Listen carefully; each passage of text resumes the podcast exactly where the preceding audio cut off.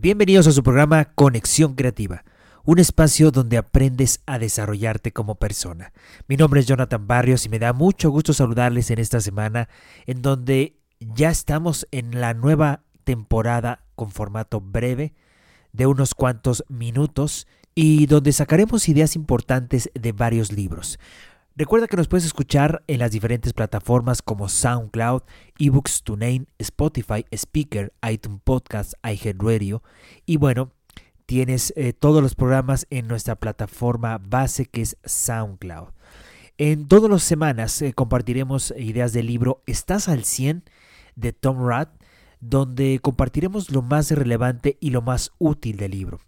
Y a esta serie de programas le estamos llamando Ideas para estar al 100 y esta es la segunda idea. Así que comenzamos.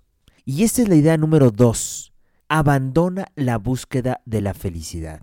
Y aquí muchos se preguntarán, ¿cómo que abandonar la búsqueda de felicidad? Claro, la búsqueda de significado y no de felicidad es lo que hace que la vida valga la pena. Las personas que dedican su vida a buscar la felicidad difícilmente la encuentran.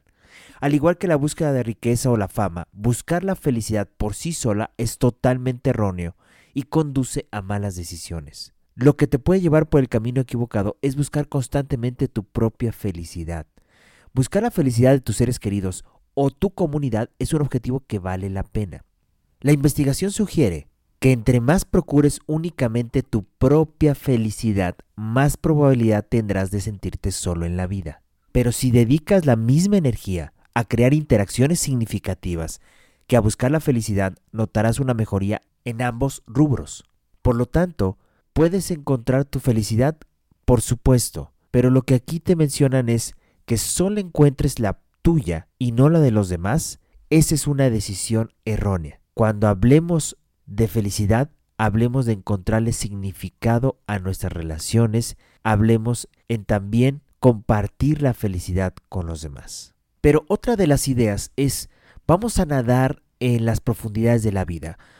La segunda idea para estar al 100 es que la felicidad y la búsqueda de significado son dos condiciones que nos distinguen como humanos. Si bien ambos términos se confunden un poco, las diferencias se perciben en nuestra forma de usar el tiempo. Aquellos que persiguen la felicidad, por ejemplo, son conocidos por los psicólogos como tomadores. Después de estudiar el tema a detalle, Roy Baumeister y su equipo encontraron que la felicidad sin significado es característica de la vida relativamente superficial y egocéntrica. En cambio, su coautora, Kathleen Bowes, explicó que las personas que llevan vidas significativas son personas que se alegran por dar a los demás. Baumeister señala que lo que distingue a los humanos de los animales no es la búsqueda de felicidad, sino la búsqueda de significado. En algunos casos, crear significado implica poner las necesidades de otros antes de las nuestras, lo cual puede conducir a reducir brevemente tu propia felicidad. Sin embargo, cuando lo hacemos, contribuimos a mejorar nuestro entorno. La felicidad y la vida significativa parecen también influir en nuestra salud fisiológica. En un estudio dirigido por Barbara Fredrickson, de la Universidad de Carolina del Norte, los participantes que se encontraban felices pero carecían de significado en sus vidas, definido como como perseguir el propósito más allá de uno mismo, mostraban un patrón genético de estrés capaz de activar una respuesta inflamatoria. Es decir, manifestaban las mismas expresiones que aquellas personas que batallaban constantemente contra la adversidad. Con el tiempo, este patrón conduce a una serie de enfermedades crónicas como los males cardíacos y el cáncer. Es decir, las emociones positivas vacías te hacen el mismo bien que la adversidad, destacó Fredrickson. En contraste, los participantes que tenían vidas con significado, aunque no se caracterizaban como felices, mostraban una desactivación del patrón genético relacionado con el estrés. Es decir, sus cuerpos no actuaban como si se encontraban bajo una amenaza constante, es decir, enfrentando una adversidad. Lo interesante de esto es que participar en actividades significativas te hace pensar más allá de ti mismo y tus necesidades momentáneas.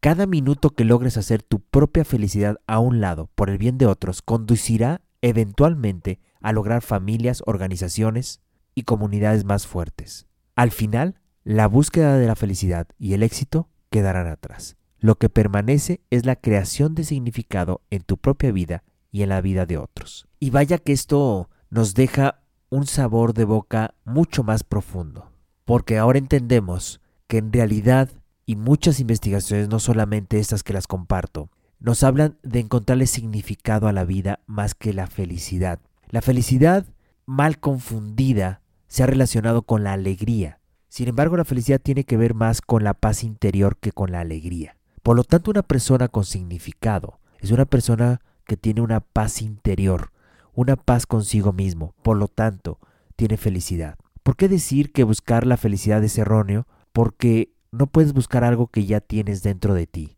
La felicidad no se busca, la felicidad se desarrolla, la felicidad se descubre, la felicidad se construye. Espero que te haya dejado este mensaje de esta segunda idea para estar al 100.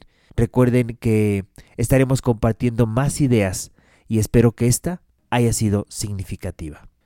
Y recuerda, te invito a seguirme en mis redes sociales, Jonathan Barrios Bustos en Instagram y Facebook y Jonathan Barrios en el canal de YouTube. Y el próximo programa estaremos hablando de la tercera idea para estar al 100. Nos escuchamos en un programa más de Conexión Creativa.